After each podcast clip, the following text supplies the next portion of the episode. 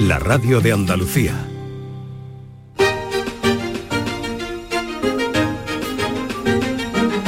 En Canal Sur Radio, Días de Andalucía, con Carmen Rodríguez Garzón. Pues como les decíamos, continuamos aquí en Días de Andalucía en Canal Sur Radio hasta las 11 de la mañana. Les acompañamos y les traemos para ello muchas propuestas. Vamos a estar pendientes de la lluvia. Si se produce alguna incidencia se lo contaremos en este programa, pero como les venimos eh, contando y como vienen anunciando las eh, previsiones, hoy hay algo de tregua, nos dan algo de tregua, de tregua las lluvias. Puede llover todavía algo en Cádiz, pero ya están desactivados los avisos, solo se mantiene ese aviso amarillo por oleaje, por fenómenos costeros en la provincia de Almería, las comarcas del Poniente y de Levante. En el programa en el que hoy vamos a hablar de la cumbre sobre biodiversidad que se está celebrando en Montreal desde el miércoles. Y no es una cita menor ni de lejos. La cita de Canadá es considerada por la ONU y otros expertos como la última oportunidad para salvar especies y ecosistemas de una destrucción irreversible. Un millón de especies están en peligro de extinción. Un tercio de la Tierra está gravemente degradado y los suelos fértiles desaparecen mientras la contaminación y el cambio climático aceleran también la devastación de los océanos. La humanidad se ha convertido en un arma de extinción masiva, decía el secretario general de la ONU, Antonio Guterres, durante la inauguración de esta cumbre en Canadá. Y además, atribuyendo esa consecuencia, decía Guterres, al apetito sin fondo de un crecimiento económico desenfrenado y desigual de la humanidad.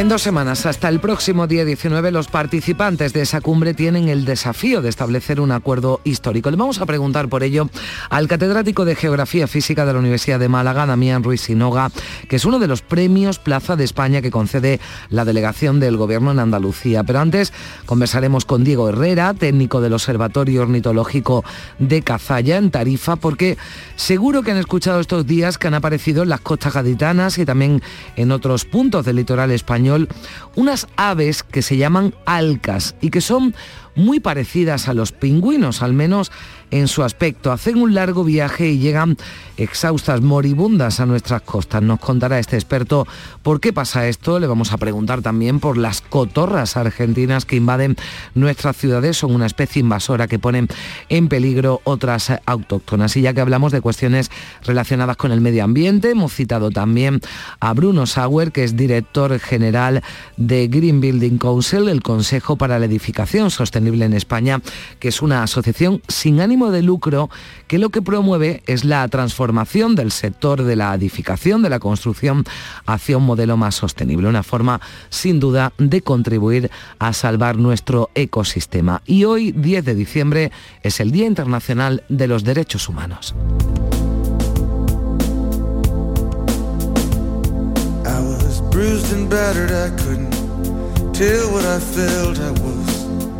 Unrecognizable to myself. Saw my reflection in a window and didn't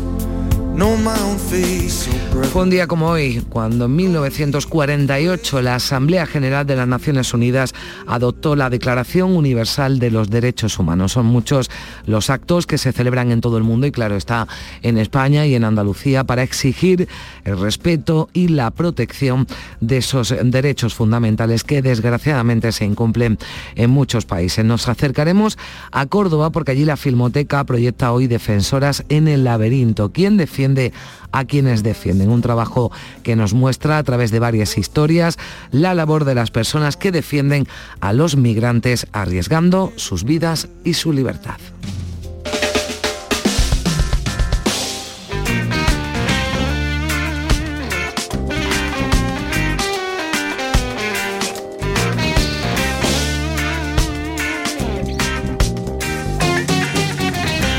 Cuando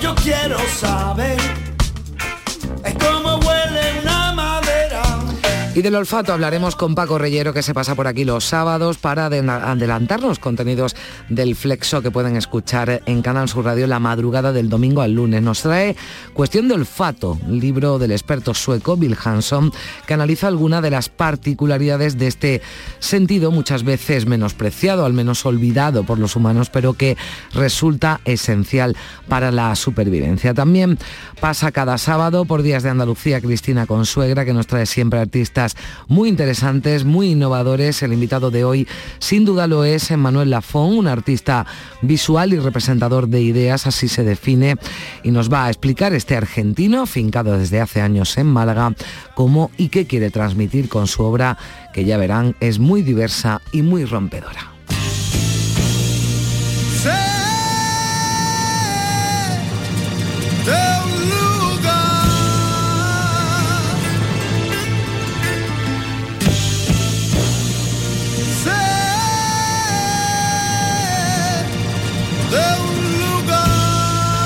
Triana es uno de los ejemplos de lo que se conoce como rock progresivo de los 70, pero hay muchos, muchísimos más y más desconocidos. Luis Clemente, escritor y periodista sevillano, los ha metido a todos o a casi todos en un libro, Rock Progresivo Español, los discos de los 70 con 1500 referencias, así que de todas no podremos hablar, pero sí seguro que nos dará para unas cuantas. Con Triana iniciamos esta segunda hora de programa de este Días de Andalucía que producen María Chamorro y Primi Sanz que realiza desde Sevilla Pedro Moreno y desde Málaga José Manuel Zapico.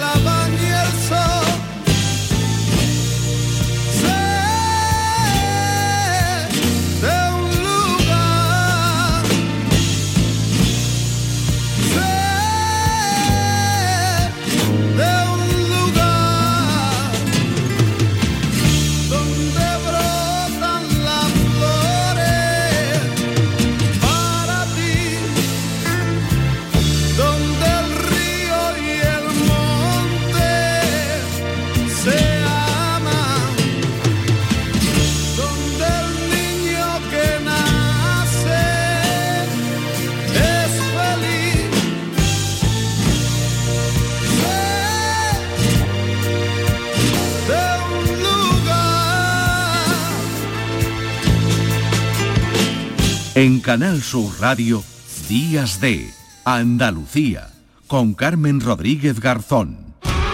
Somos la generación más inclusiva y diversa de toda la historia. Compartámoslo, gritémoslo, démoslo todo, sintámonos orgullosos.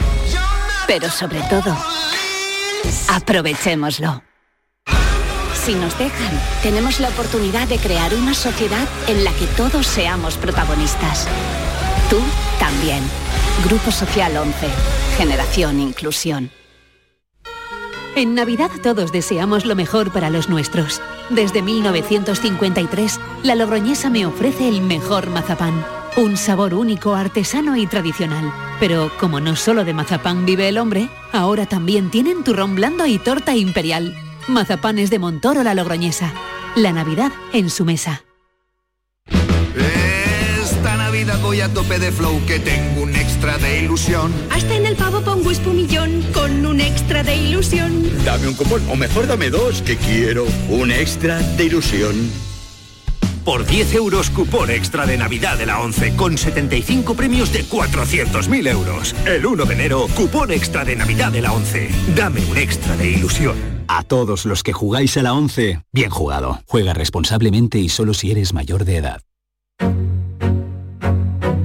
En Canal Sur Radio, Días de Andalucía, con Carmen Rodríguez Garzón. 9 y 10 minutos de la mañana les anunciaba al principio que veníamos con ganas de colaborar para conseguir un mundo más sostenible. Se está celebrando en Canadá, en Montreal, la cumbre de la biodiversidad de la que debería salir un acuerdo de todos los países participantes, por el bien de todos los que vivimos en este planeta y también por las generaciones que están por venir. Contribuye precisamente a crear un entorno más sostenible.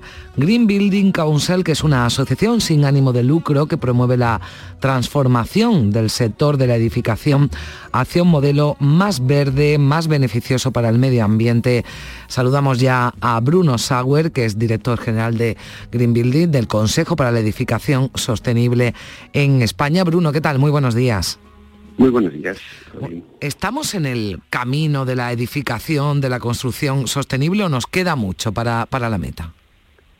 Nos queda todavía mucho, muchísimo, eh, pero como siempre llevamos ya 15 años trabajando en esa necesidad de transformar nuestro sector y hemos mejorado, hemos eh, conseguido éxito. Eh, por ejemplo, en los últimos dos, tres años todo el tema del cambio climático ya somos conscientes, gran parte del sector entiende el problema y quiere transformar.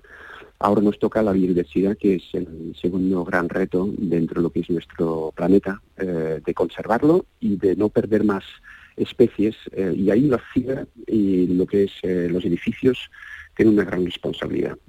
ocupamos muy poco territorio, pero mm, consumimos muchísimo de los recursos naturales, transformamos muchísimo lo que es el territorio no construido, monocultura, en tema de agricultura y las ciudades solo funcionan, son hay grandes infraestructuras, carreteras, puertos, eh, aeropuertos, y ese todo forma parte de la ciudad, aunque no, no es donde vivimos, pero lo necesitamos para poder vivir. Y, esas grandes infraestructuras afectan muchísimo a la vida ¿Y cómo se consigue, Bruno, una construcción eh, más sostenible? Porque, por ejemplo, hablan de, de, usar ¿no? materiales con menor huella de carbono, ¿como cuáles? Efectivamente, eh, hay, eh, un edificio pueden contener igual 500 eh, o 1000 materiales, unos 3000 productos, y todos esos productos que fabricamos o que cogemos de lo que es de, la tierra tienen un impacto ambiental, algunos más y otros menos. algunos podemos conseguir casi de manera directa, como el barro, otros requieren un consumo energético enorme para poder eh, utilizarlo, por ejemplo, el cemento, o el acero, o el aluminio, o el vidrio. Son productos que vienen de la naturaleza, de la tierra, pero tenemos que añadir muchísimo eh, energía, en este momento energía fósil, y por lo tanto eh, estamos contribuyendo a lo que sería el cambio climático. entonces tenemos que buscar otra vez un equilibrio entre algunos materiales que tienen mm, muy poco impacto en el medio ambiente y otros materiales que igual estamos utilizando demasiado y tenemos que utilizar un poquito menos eh, para reducir sea nuestro impacto desde la, desde la edificación hacia lo que es la biodiversidad. Mm. Sí, sobre todo porque eh, lo decía usted, ya no es tanto el material contaminante, sino toda la energía ¿no? necesaria para elaborar ese material ¿no? que está presente eh, actualmente en la mayoría de construcciones. Efectivamente, es la energía que metemos dentro de lo que es el, material que nos afecta al cambio climático, pero hay otros aspectos, eh, por ejemplo, la salud, eh, que pueden desvincularlo de la energía. Hay materiales que son muy saludables y otros materiales que son tóxicos. Y, los materiales tóxicos no tienen que por qué consumir energía. Eh, entonces, por eso, lo que es un, edificio saludable, un edificio sostenible, mira tanto al tema de lo que es la salud, el tema de energía, el tema de eh, calidad de aire, la ventilación, la iluminación. Eh, todos son aspectos que contribuyen a tener un edificio más sostenible. Y no solo se trata de hacer eh, edificios, infraestructuras, viviendas menos contaminantes, con un menor impacto en el medio ambiente, sino también esas construcciones pueden crear impactos positivos. ¿Cómo es esto? El impacto positivo es un concepto relativamente nuevo. son edificios que por ejemplo, a nivel de energía, eh, producen más energía de lo que realmente consumen. Eh, entonces son eh, edificios que aportan un valor positivo a lo que es el entorno. y lo mismo puede ocurrir con, por ejemplo, la biodiversidad. tú tienes un solar y construyes un edificio, entonces has perdido de alguna manera biodiversidad en el solar porque lo has ocupado. Pero podrías introducir dentro de tu edificio otra vez zonas verdes, cubiertas ajardinadas, de tal forma que la situación posterior al edificio conlleva más biodiversidad de lo que podría haber tenido el solar antes de construirlo. Entonces, esos son edificios que consideramos eh, positivo eh, cara hacia lo que es el impacto, la situación antes y después de construir. Hmm.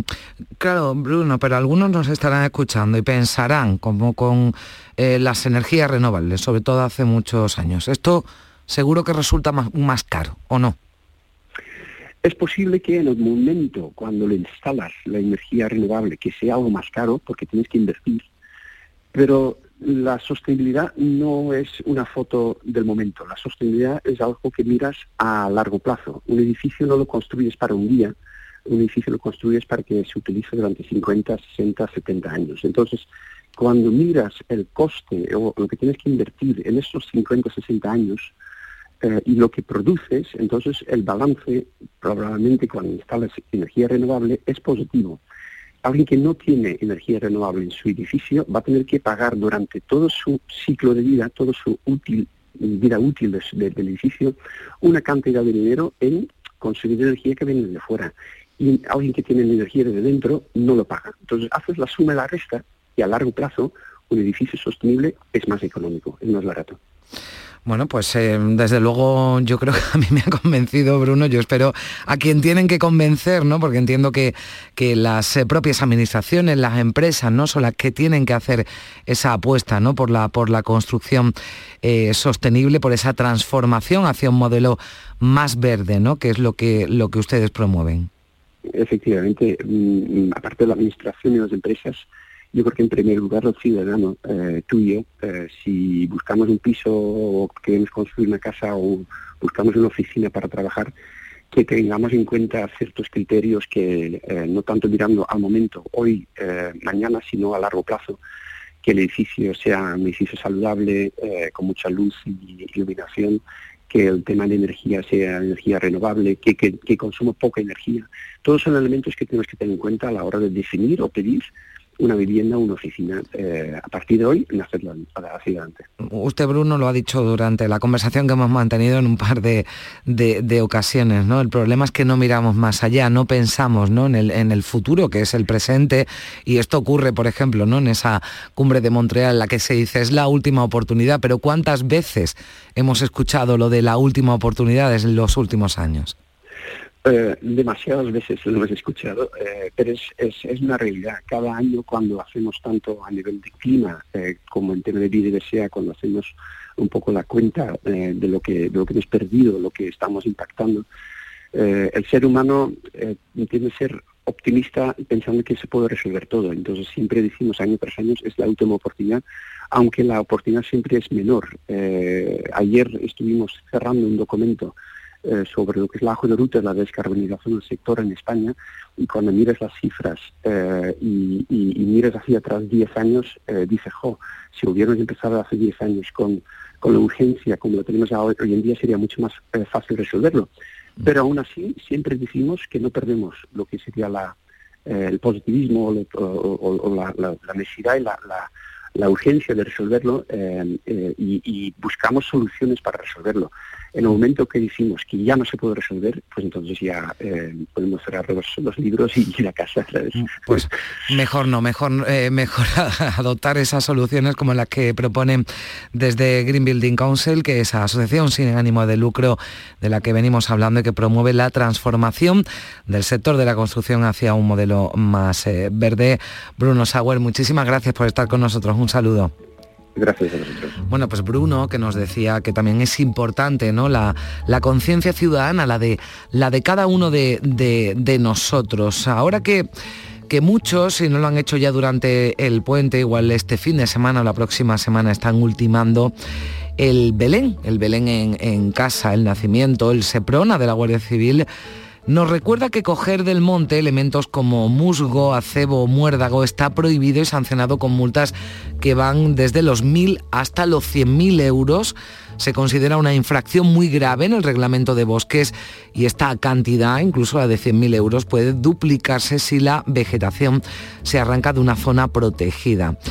Desde la Asociación Multisectorial de la Jardinería Andaluza nos atiende su secretaria general, que es Aurora Baena Luque. Aurora, ¿qué tal? Muy buenos días.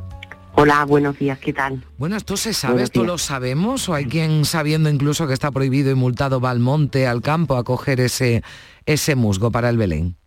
Bueno, pues yo creo que, que la gente en general creo que lo sabe, ¿no? Porque se ha difundido mucho por los medios y tal, el problema es que los musgos, mm, concretamente, que son plantas briofitas, pues que, son muy abundantes y, y, se pueden ver en cualquier lugar, de tamaño pequeño, y, y crecen en muchos sitios, ¿no? En las rocas, en las paredes, en los muros, en los, en los troncos de los árboles y crecen muy lentamente, pero son eh, plantas pequeñas pero grandes en, eh, en servicio ecosistémico, porque sobreviven eh, incluso en la época seca y, y aunque al final mm, se quedan marchitos, pero con las primeras lluvias empiezan a reverdecer. ¿Y, y, cuál es la grandeza de mm. esta especie? Pues que mm, a, pesar de carecer del sistema vascular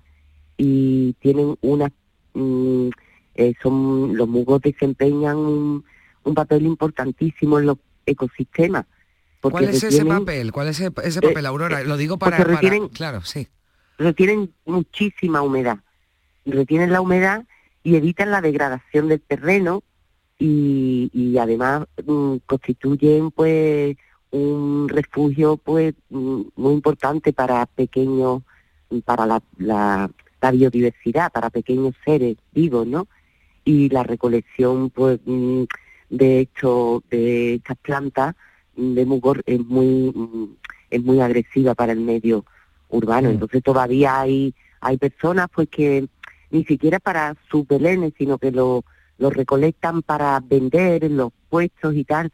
Y eso está está como tú bien has dicho pues sancionado no con multas bastante grandes además eh, la adecuación del plan forestal andaluz pues se, se mm, con, planes hasta con fecha hasta 2030 lo, el plan andaluz eh, recoge concretamente pues eh, las actuaciones que se deben hacer por supuesto está prohibido no eh, de hecho mm, aunque aunque tú puedas en tu jardín privado recoger mm. musgos si lo tuvieras eh, no es recomendable porque estás degradando eh, el terreno y, cambiando eh, la, el microclima pequeño que hmm. tienes, ¿no? Porque esa retención tan enorme mm, de agua que, que, que hace los musgos eh, pues es importantísima. Importante para el suelo, sí, para el suelo, para tener suelos fértiles, ¿no? De ahí,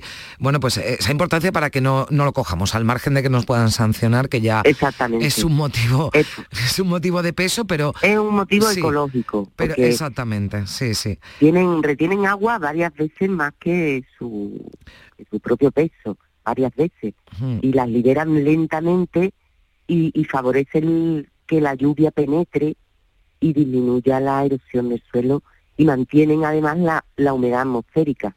Son seres además antiquísimos, porque se originaron hace mm, cerca de 500 millones de años. Eh, mm, y entonces eh, su posibilidad de, extinción, eh, como, como mm. no los cuidemos, pues hace que nuestro nuestro medio ambiente corra peligro. Claro, Aurora, eh, además usted lo decía, esto no sale de un año para otro, el musgo necesita también su tiempo, hay que tener cuidado, ya no solo que uno vaya a cogerlo, sino saber, por ejemplo, bueno, pues a quién lo compra porque hay alternativas, ¿no? Hay musgo, por ejemplo, que se puede comprar en viveros, que se planta en, viveros para su venta, o un musgo artificial, ¿no? Buscar otra, en otra opción. En viveros, mm, vamos, hay muchos viveros que ya mm, eh, lo, lo, cultivan de forma mm, eh, en, sus propios viveros, en sus instalaciones y no hacen daño, con lo, cual, con lo cual no hay que salir al bosque o a lo aquí si estamos en Andalucía, a nuestros alrededores, ¿no? Para mm, destrozar, por decirlo de alguna forma, el medio ambiente, sino que lo puedes comprar en sitios y, no comprarlo, pues yo que sé, de alguien que te vende una caja que ha ido al bosque a pues hay que ser responsable, no vamos a dar pistas, ¿no? Hay bosques, ¿no? Repartidos por toda España, lo digo, pero, pero hay zonas, ¿no? Entiendo en Andalucía donde hay musgo, también, también acebo o muérdago, también hay en Andalucía o esto es pues más típico del norte. Eso es más típico del norte, pero aquí ya en los viveros y también los hay en de forma naturalizada en algunos lugares más. Ten en cuenta que Andalucía tiene un clima muy, muy, muy variado, ¿no? Mm. que no, no, es, mm, no es lo mismo Almería que Granada, que en la serranía puedes encontrar en la sierra, puedes encontrar cebo, por supuestísimo, y en los parques y jardines, ¿no? Que, y en las zonas urbanas, quiero decir también, ¿no? Pues quien se lo encuentre, pues ya sabe que no lo puede coger, que no puede, que no debe por la importancia primero ecológica y porque también se enfrenta a una, a una multa, porque además hay alternativas, nos puede quedar el, Belén igual de bonito, igual de, vistoso y de lustroso, pero sin hacer daño, sin hacer daño al, medio, ambiente. Pues Aurora Baena de la Asociación Multisectorial de la Jardinería Andaluza. Muchísimas gracias por estar con nosotros, Aurora. Nada. Venga, un abrazo, adiós. Y vamos a saludar a esta hora a Diego Herrera, que es técnico del Observatorio Ornitológico de Cazalla en Tarifa, porque hay dos asuntos que tienen que ver con aves que también nos han llamado la, la atención. Por un lado, las alcas, unas aves parecidas al menos físicamente a los pingüinos que han aparecido en las costas españolas, en las costas gaditanas, moribundas, exhaustas hasta un largo viaje. Y también por otro, las cotorras argentinas que están invadiendo, no sé si es el término correcto, muchas eh, ciudades. Diego, ¿qué tal? Muy buenos días. Buenos días, por fin. Perdona por los problemas técnicos, pero bueno, buenos días a María y a todos los oyentes. Gracias, Diego. Sí, teníamos algún problema para contactarte, pero te escuchamos ahora perfectamente. Primero hablamos de las alcas que han llegado a las costas guaditanas y que muchos han confundido con pingüinos, Diego. Bueno, eso la verdad que es un error, porque las alcas son pertenecen a una familia que se llaman álcidos y realmente están súper separados de los pingüinos. Tú date cuenta que ya un pingüino es que no vuela y las alcas vuelan. Y para hacerte una idea, está más emparenta con las gaviotas que con los, con los pingüinos. Sí, aunque se parezca físicamente, ¿no? Si tiene algún aspecto, pero no tiene nada que ver, bien. Nada que ver, nada, nada. Bueno, son aves que viven y crían en el Atlántico Norte, en las Islas Británicas, como en Islandia, en Noruega, en la Bretaña francesa. Y bueno, suelen pasar por el estrecho de Gibraltar cada año. Eso no es algo como este año que haya sido algo eh, anormal, ¿no? Mm. Sino pasan por el estrecho y van al Mediterráneo a pasar el invierno, sobre todo por, la, por las buenas condiciones. ¿Qué pasa? Que normalmente no las vemos porque son aves que son aves pelágicas, están metidas en el mar mm, profundo, no se acercan a, a las costas. Entonces, el tema en cuestión, ¿qué ha pasado? Que querrá saberlo, ¿no? Que qué ha pasado este año, ¿no? Porque... Pues normalmente, vale, sí, sí, bien. No, no, que te preguntaba, claro, que por qué, o sea, mm, ah, porque han cambiado las condiciones, no solo han pasado, sino han llegado, como decíamos, algunas moribundas, ¿no? A las costas gaditanas. ¿Qué es lo que ha ocurrido? Pues normalmente eh, pasan un número al Mediterráneo, se acercan, pero este año parece ser, todavía lo estamos estudiando, ha habido fuertes temporales en el, en el Atlántico Norte, y entonces esos temporales son las que han acercado a más, el mayor número a las, a las costas atlánticas y a las mediterráneas incluso, han desplazado a estas aves que ya también, luchando por el temporal, han estado muchos días sin poder eh, alimentarse y nos han llegado aves débiles, porque estas aves cuando hay temporales normalmente es cuando se guarecen en puertos, en las playas y es cuando las vemos, porque como he dicho, son estrictamente pelágicas, viven en alta mar, ¿vale? Solo van a, viven, se desplazan por el mar, se alimentan, solo van a costas para criar, es el momento. Entonces ese, ese es el tema, que este año pues ha habido grandes temporales de frío y nieve, han batallado mucho, se han tenido que acercar más al Mediterráneo en mayor número porque normalmente, mira, se quedan más cuando los inviernos son suaves, se quedan más en la Bretaña francesa y entran un número pequeño en el Mediterráneo, pero no tanto como este año. Y además, mira, fíjate, luego en primavera las vemos salir hacia sus zonas de, cría. Aquí desde el estrecho, desde la isla de Tarifa, nosotros las observamos. Obviamente, normalmente con un telescopio, con telescopios potentes, ¿no? Porque no se, no se acercan a, las costas. Bueno, ahí la explicación ¿no? de, que se hayan, de que se hayan acercado, esto por esos temporales, pero esto entiendo que tiene que ver con el, con el cambio climático, que estará afectando también ¿no? a las migraciones de las aves. Mm, bueno, sí, pero aquí la verdad que no tiene nada que ver eh, el cambio climático, ¿vale? Esto es un fenómeno porque normalmente cuando tú quieres ver aves marinas, los mejores días son los días de temporal, porque normalmente son cuando se acercan más, más a las costas. Aquí el cambio climático en este sentido mm, todavía eso está por ver, ¿sabes? Una hipó- hipótesis. También, mira, una cosa importante es que si encontramos una de estas aves muertas o vivas orilladas en la orilla, no manipularlas. Eso es importante. Ni dejar que nuestras mascotas las manipulen. Mm, no sé, todavía no se sabe si parece ser que estas están débiles por lo que he comentado antes, pero puede ser que alguna tenga gripe aviar, ¿vale? Mm, parece ser que no, lo estamos estudiando, pero normalmente cualquier ser eh, vivo salvaje es mejor no manipularlo. Bueno, Eso- pues lo saben. porque- eh, sí, buen consejo que ¿Eh? uno se puede acercar y dice, bueno, pues mira, Claro. un pingüinito, ¿no? Voy Y a que- recogerla, sí, la voy a recoger o eso. No, tú simplemente la ves, llama al 112, comunica que eso está ahí y seguro que alguien cualificado pues se encargará de, de recogerla. Bueno, ya hemos visto el tema de la pandemia, todo esto que viene, todo esto, o sea, que nos sirva también un poco de reflexión y de, de, de- Ya. de advertencia de Oye, Diego, manipular aves salvajes. Sí. Sí, no, te iba a decir, si, si, si apareciera un pingüino, sí deberíamos preocuparnos, ¿no? Si, Ya, ya, eso sí, eso ya sería. Y bueno, con otras aves sí se da de la aparición de, de, de aves que están colonizando otras zonas que antes no, y eso sí nos, ha- nos habla de lo que es el cambio climático, ¿vale? Eso también. Para, Sí, para eso si también vemos un pingüino la- andando por. Tarifa, eh, esto ya sí que nos indica que el cambio climático ya, en O- fin, no tiene... O una foca, o una, Una foca, foca como se da a veces que aparecen por ahí, sí, sí.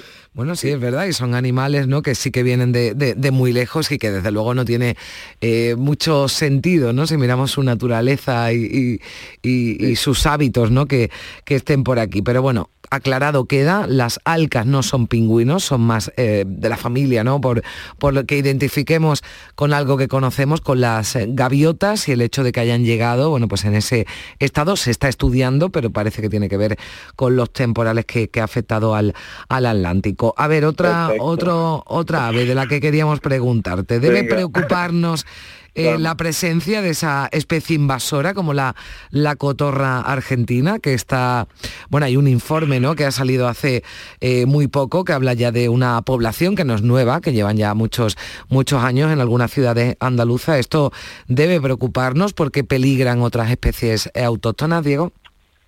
Y esto es otra de las cosas que se está estudiando y tiene también una controversia en cuanto a controlar la población por métodos como pueden ser disparando ojos directamente a los machos para que no sigan criándolos y, y controlando de esa manera. Pero bueno, se sabe una cosa, mira, eh, para mí lo más importante es que esta especie ha sido introducida por el hombre, que no ha sido una colonización natural, por ejemplo, la tórtola turca ha sido una colonización natural. Esas especies, la tórtola turca, por ejemplo, ha venido eh, porque se ha ido adaptando a sitios naturalmente, ¿no? Pero aquí el caso de la cotorra son escapes que han sido una introducción humana, antrópica, entonces eso es un punto muy claro de después si hay que actuar o no. Después, mira, ¿qué está afectando a otras especies? Pues lo principal es que lo que se está viendo es que depende del sitio donde estén. Si es un parque donde hay muchos recursos alimenticios, entonces ahí como conviven los gorriones, las palomas, eh, los otros pequeños paseriformes con las cotorras, ¿no? En sitios a lo mejor donde los recursos, un parque, por ejemplo, eh, es más reducido los recursos para alimentarse y las condiciones, entonces sí que está afectando a, a las otras especies, porque la cotorra sí que se sobrepone, ¿no? Eso por Es más eso por fuerte, lado. ¿no? Es más fuerte. Es, es más fuerte, sí, ya hemos visto la forma de criar, los nidos que hacen y, y, y tal, ¿no? Y luego también el tema de las cosechas, normalmente son aves que no se mueven del sitio, mientras que tengan comida no se mueven, son aves muy coloniales, ¿no? Entonces, porque también se hablaba de que se pueden afectar a las cosechas, y entonces todo eso se está estudiando todavía. El tema del ruido se está estudiando los decibelios, parece que una moto hace más ruido que una cotorra, pero sí que la verdad que son molestas. Y yo el punto que veo, claro, es que es un ave que, que, que- está aquí por el por, por mano antrópica, por el hombre, porque se le ha escapado, han empezado a criar y todo y todo eso, ¿no? Pero también tenemos que pensar que en otros continentes también hay aves invasoras europeas. O sea, que es que el, el tema de la, de la globalización lo que lo que trae, ¿no? El- las especies y de y sí, supongo que de alguna manera habrá que... Sí, porque ahora, bueno, se, hay una ley ya y además va a entrar en vigor otra que, que regula ¿no? la, posesión de ciertos animales, pero si es verdad, eh, bueno, pues eh, lo decía Diego, alguno que se le haya escapado, que le haya soltado ya cuando el animal ya ha dejado de hacerle gracia, ¿no? O le molestaba mucho en su casa. Hay que tener mucho cuidado, ¿no? Con las mascotas que tenemos en casa después porque pueden acarrear problemas, pero bueno, no parece que sea un problema demasiado grave el de la cotorra argentina aquí, si están en parques, mejor, ya nos ha quedado claro que son mucho menos dañinas ¿no? para el resto de, especies. Pues Diego, muchísimas gracias, Diego Herrera, técnico del Observatorio Ornitológico de Cazalla en Tarifa, que no hay pingüinos todavía por allí. Gracias, un, abrazo. un saludo, un saludo, un abrazo, gracias, hasta luego, hasta luego.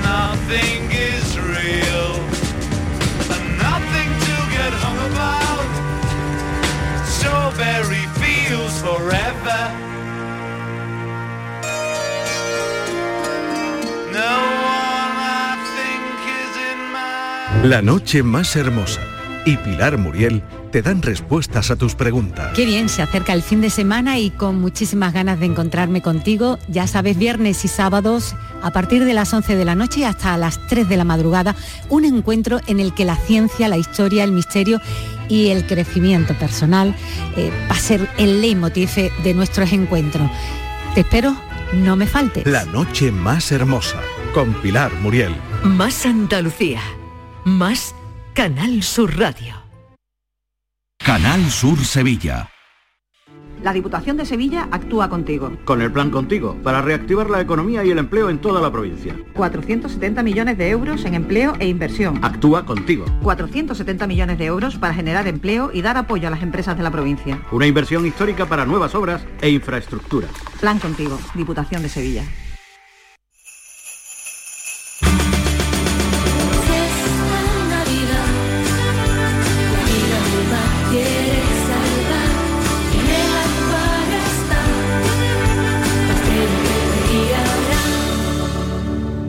Un océano de Navidad. Acuario de Sevilla. Las empresas que invierten en publicidad despegan seguro. El 12 de diciembre, profesionales y empresas debaten sobre el papel de la publicidad como motor de la economía andaluza. A partir de las 12 y media, en el Salón de Actos de la Fundación Caja Rural del Sur. Organiza AEPS. Colabora Fundación Caja Rural del Sur. Patrocina Junta de Andalucía. Plan Contigo de la Diputación de Sevilla para reactivar la economía y el empleo en toda la provincia. La Diputación actúa contigo. El plan contigo tiene una dotación de 470 millones de euros para empleo e inversión y estará gestionado en un 85% por parte de los ayuntamientos. El objetivo es dar apoyo al empleo y a las empresas, a la formación y a programas de empleo directo. Son 470 millones de euros para invertir en obras locales, servicios públicos, cultura y deporte. Y también en el sellado de vertederos, la finalización de obras de casas consistoriales, la compra de vehículos de limpieza viaria. Con una previsión, además, de 20 millones de euros para la cofinanciación de otros programas. Plan contigo, con 470 millones de euros para empleo e inversión. La Diputación de Sevilla actúa contigo. Manolo, ¿estás pensando lo mismo que yo? Pues claro, Ana, estoy pensando en los romeros de Alanís. Jamón, paleta, caña de lomo y embutidos de bellota son su especialidad. Y ya hay que ir disfrutando. Como siempre me lees el pensamiento. Ahora mismo entro en shop.losromerosdealanís.com y en dos días tenemos nuestro jamón en casa. Pero ibérico de bellota, ¿eh, Ana? Los romeros de Alanís. De nuestras dehesas a tu mesa. Llegó el mes más mágico. Brinda por un nuevo año sin subidas en tu factura de luz. Ilumina tu hogar de noche y día consumiendo tu propia energía con primeras marcas y hasta 25 años de garantía. Descubre cuánto puedes ahorrar gracias a los paneles solares. Socialenergy.es o 955 44 11 11 y aprovecha las subvenciones disponibles. La revolución solar es Social Energy. Días de Andalucía. Con Carmen Rodríguez Garzón. Canal Sur Radio.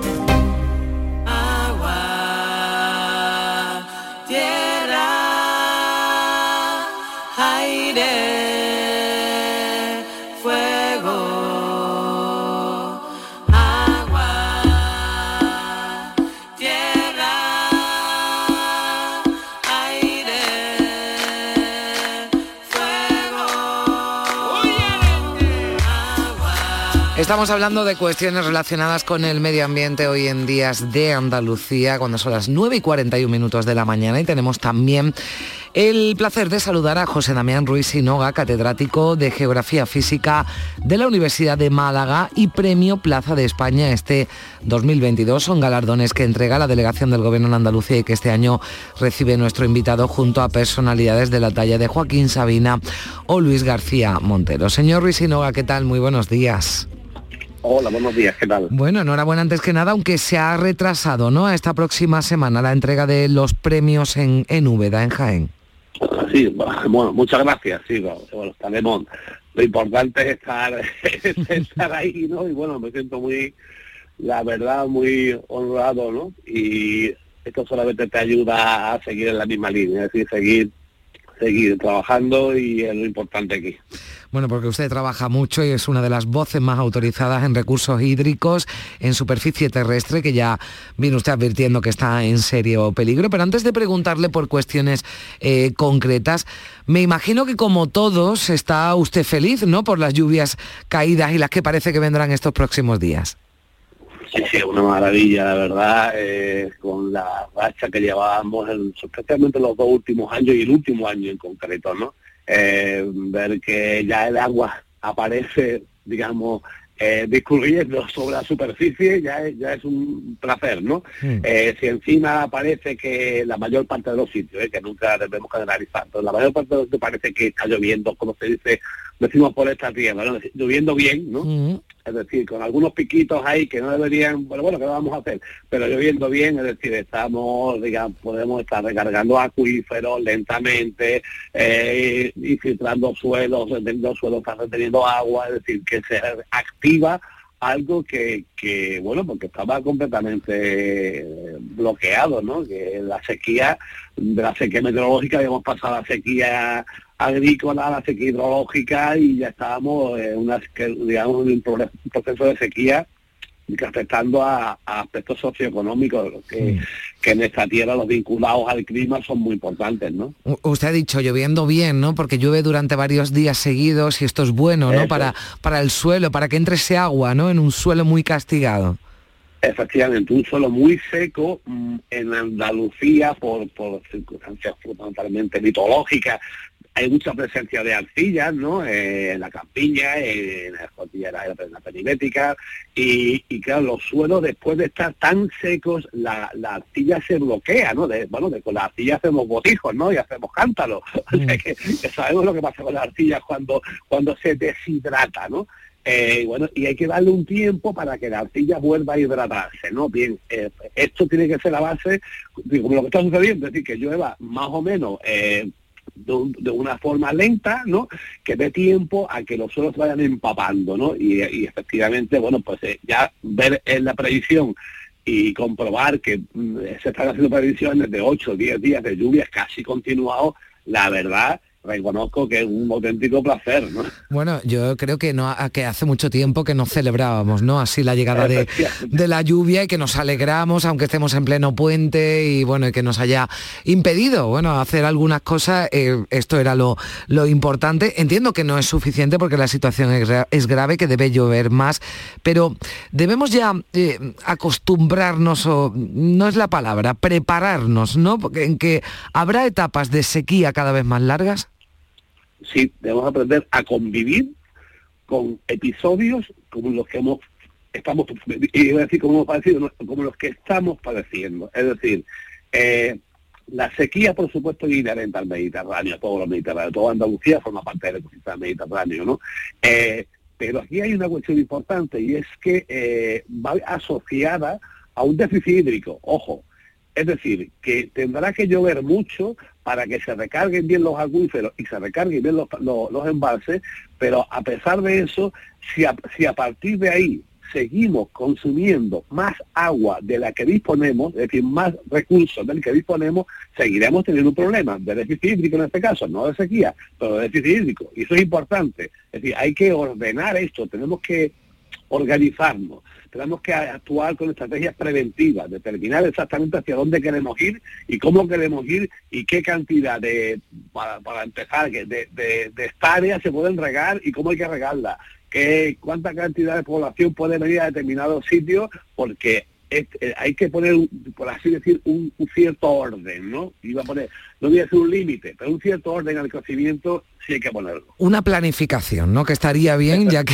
a ver si aprendemos, aprendemos.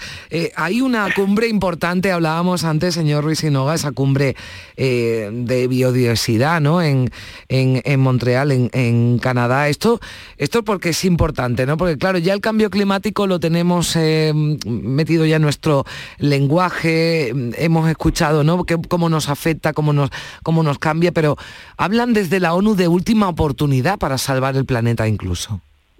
Sí, porque si, si me apura yo creo que van asociados. Es decir, eh, hay una serie de cambios, cambios de uso del suelo, por ejemplo, que, que en Andalucía estamos tan acostumbrados, ¿no? De, de un cultivo a otro, ¿no? La sobreexplotación de recursos, esto que estamos hablando. Es decir, Mm. porque claro, cuando pues, si nos falta agua, ¿qué hacemos? Pues pinchamos más y pinchamos más pozos, con lo cual vamos vamos sobreexplotando recursos acuíferos, ¿no? El, propio cambio climático, la aparición de especies invasoras, ojo, que, que, que hoy día ya empezamos a- a pasear por muchos parques, lo estamos viendo, y, y- y- y el sonido de los vencejos ya, ya se ha perdido, es decir, y en favor, por ejemplo, de las cotorras, especie invasora, por cierto, ¿eh? especie invasora. Es decir, estamos eh, entrando en una dinámica, digamos que peligrosa, ¿no?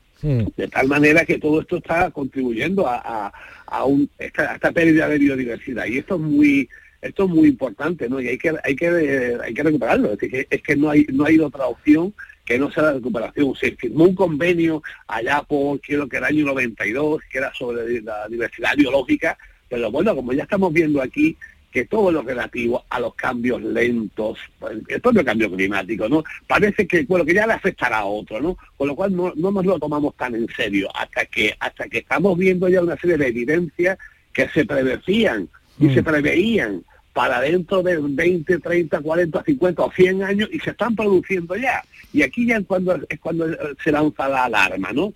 Las luces estas de warming se encienden y dicen, ojo, que aquí te- que el problema que había previsto para dentro de, de 50 años lo tenemos ya, ¿no? Y, y es cuando hay que tomarse las cosas en serio, porque tenemos un problema bastante bastante serio en ese en ese sentido. Eh, Hay que tomarse, eh, porque realmente a- a la pérdida de biodiversidad indica un empobrecimiento del, del propio ecosistema. Y claro, en Andalucía, que, que además tenemos un ecosistema tan extraordinariamente heterogéneo y rico, que va desde la, sierra de los picos de Aroche hasta el campo de tabernas, ¿no? Desde los Pedroches hasta el Valle de Guadalhorce, de un lado a otro, ¿no? Y, y, y, y en donde intervienen tantos factores, la pérdida de esa biodiversidad es una cuestión clave.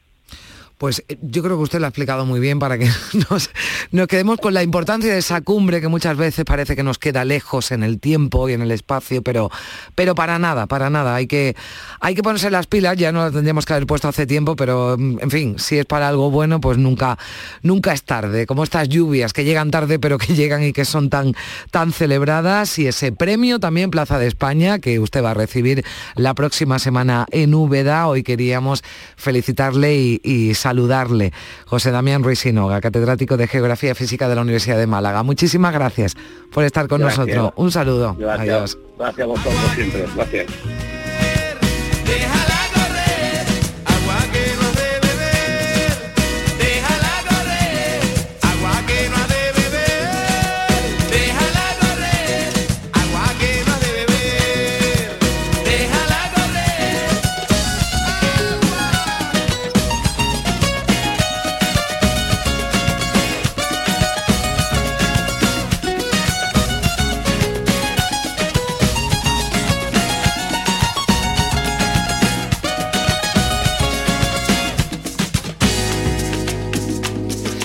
Y hoy 10 de diciembre, también lo apuntábamos al principio, es el Día Internacional de los Derechos Humanos. Fue un día como hoy, cuando en 1948 la Asamblea General de las Naciones Unidas adoptó la Declaración Universal de los Derechos Humanos. Muchos actos que se celebran en todo el mundo y claro está en España y en Andalucía para exigir el respeto y la protección de esos derechos fundamentales que desgraciadamente se incumplen en muchos países. La Filmoteca de Córdoba proyecta hoy Defensoras en el laberinto. Quienes defienden, quién defiende, perdón, quién defiende a quienes defienden. Un trabajo que nos muestra a través de varias historias la labor de las personas que, que defienden, que protegen a los migrantes, muchas veces arriesgando sus vidas, su integridad física y su eh, libertad. Ruth de Frutos y Lucía Muñoz son las coordinadoras del proyecto Defensoras en el Laberinto. Ya Ruth nos está escuchando. ¿Qué tal? Muy buenos días. Muy buenos días, gracias por invitarnos. Cuéntanos, ¿qué es esto de Defensoras en el Laberinto? Defensoras en el Laberinto es un docu-web, un trabajo de investigación de un año y medio aproximadamente, gracias a una beca del International Press Institute, en el que observamos qué pasa con las personas que están defendiendo a aquellas que atraviesan el Mediterráneo en busca de una vida mejor. Y nos hemos encontrado que las denuncias que realizan organizaciones como Amnistía Internacional, Article 19 o la Organización Mundial contra las Migraciones son ciertas. Se están detectando patrones de criminalización en distintos casos de personas defensoras desde España hasta Bélgica, pasando por Grecia o por Italia se persigue, ¿no? Y eso es lo que tratan de mostrar con varias historias, cada vez más, y usted lo decía, quienes tratan de ayudar a esos migrantes que buscan una vida mejor. Eh, parece que esto nos coge muy de lejos, pero eh, hablabas de España, ¿no? En España también se está produciendo. Sí, eso es. Eh, nosotras buscamos las características en común de tres casos específicos, uno de una defensora griega que ha sido criminalizada en Italia del barco Juventa que realiza eh, salvamento humanitario en el Mediterráneo Central, el caso de una periodista belga que acogió en su casa a un eh, migrante subsahariano y el caso de Elena Maleno, que para nosotras es el más conocido, es una almeriense que trabaja desde hace más de una década monitoreando y documentando eh, aquellos viajes en patera precarios y cómo la gente desaparece. Ella es la fundadora de Caminando Fronteras, una organización que denuncia las vulneraciones de derechos humanos en el Mediterráneo. Sí, la hemos eh, tenido muchas veces aquí de, invitada. Ella además desde el terreno hace una labor además importantísima porque alerta ¿no? y, avisa además a, la, a, las autoridades cuando eh, detectan o cuando algunos familiares informan ¿no? de alguna de esas embarcaciones que cruzan eh, el estrecho ¿no? y otras zonas desde África hasta, hasta Andalucía. Todos, eh, Ruth, estamos horrorizados ¿no? con, la, con la guerra de Ucrania, pero eh, ¿nos hemos olvidado, nos estamos olvidando de los que mueren en el Mediterráneo? Ayer hicimos la presentación del DocuWeb en, en Córdoba, en la Filmoteca. Hoy lo tenemos en la Casa Invisible en Málaga, que tiene entrada libre hasta completar el, el aforo. Y mm, Esteban Beltrán, el director de Amnistía Internacional, decía precisamente que Ucrania nos ha enseñado cómo se deben hacer las cosas en políticas migratorias en Europa. Que precisamente así es como tenemos que acoger a las personas defensoras y también tratar a aquellas que defienden a las personas que se ven forzadas a migrar, porque no olvidemos que estas personas lo único que están buscando es una vida mejor. Específicamente en el documental vemos esa maraña de complicaciones que tienen las personas defensoras, creando en primer lugar un ambiente tóxico que puede venir desde determinados grupos políticos, también por desgracia desde medios de comunicación que a diferencia de lo que está haciendo, por ejemplo, Canal Sur con esta entrevista, eh, no tratan con detenimiento cuestiones que son muy complicadas, también muy complicadas de explicar en 140 caracteres en redes sociales y por eso se generan los discursos del odio. Y cuando ya se ha generado todo ese ambiente tóxico, se pasa al siguiente paso que tiene que ver con la judicialización. En el caso de Elena Maleno, como bien contabas, eh, no solo, perdón, es judicializada en Italia, sino que después parte del dossier pasa a Marruecos y en tercer lugar se generan procesos que también en el caso de Elena Maleno, pero también de Anouk Balgensen, la defensora belga, o de Catherine Smith, la defensora alemana, hemos visto que son muchas dificultades, trabas buro- burocráticas y en las comunicaciones para el devenir de su, de su función como defensoras de derechos humanos. Bueno, lo dicho yo mal, Filmoteca de Córdoba fue este viernes, hoy la Casa Invisible también en, en Málaga, esa proyección de esta eh, docuweb en la que se muestra también eh, el impacto ¿no? que causa, porque claro, el- Elena Maleno lleva ya muchos años, pero entiendo que no todo el mundo no tiene la fortaleza para, para soportar ¿no? esa persecución de la, que, de la que habláis y que reflejáis en el trabajo. Eso es. Eh, independientemente de las consecuencias individuales, familiares y también para la red, eh, seguro que los oyentes se pueden imaginar si tuviesen un amigo, una amiga o un tío, un primo en la situación de estas defensoras, que además normalmente sufren un proceso de criminalización muy largo. Ayer Anouk Van Helsen en Córdoba nos dijo que su proceso, del cual ha sido absuelta, ella era la responsable de una revista de moda de Marie Claire y lo único que hizo fue eh, dar eh, una solución habitacional, es decir, un techo a una persona en el invierno belga que es bastante frío y más con las lluvias de Andalucía, hoy lo podemos entender todos bastante bien. Em, Independientemente de estos, de esas consecuencias personales, te decía, la propia relatora de Naciones Unidas, con la que también hemos tenido la posibilidad de hablar, hablaba de una posición cínica de los Estados europeos, porque por un lado están intentando que no se produzcan esas llegadas de población migrante y por lo tanto vulnerando el derecho a migrar y también el derecho de asilo que tienen personas que tienen un riesgo fundado en, en sus países de origen y por otro lado evitarlo generando distintas políticas y judicializaciones de personas con pasaporte europeo. Pues, eh, en fin, ahí está este eh, docu, que se proyectó ayer en Córdoba, hoy en Málaga, y entiendo que tenéis intención ¿no? de que se vaya proyectando por otros puntos de, de Andalucía, acompañado de esa, de esa charla y de esas explicaciones que nosotros le agradecemos a Ruth de Frutos, que junto con Lucía Muñoz son las coordinadoras de este proyecto Defensoras en el Laberinto, quien defiende a quienes defienden, del que hemos querido hablar hoy en Días de Andalucía en Canal Sur Radio, en este Día Internacional de los eh, Derechos Humanos. Ruth, muchísimas gracias, que vaya todo bien. Un abrazo. Muchísimas gracias, les esperamos en Málaga. sombra gris de otra montaña, bebiendo sin permiso de otro río, alimentando al monstruo de la rabia, tu enemigo. Así vamos a llegar a las 10 de la mañana, boletín informativo, noticias y continuamos porque todavía nos queda una horita más, una hora más aquí en Días de Andalucía en Canal Sur Radio.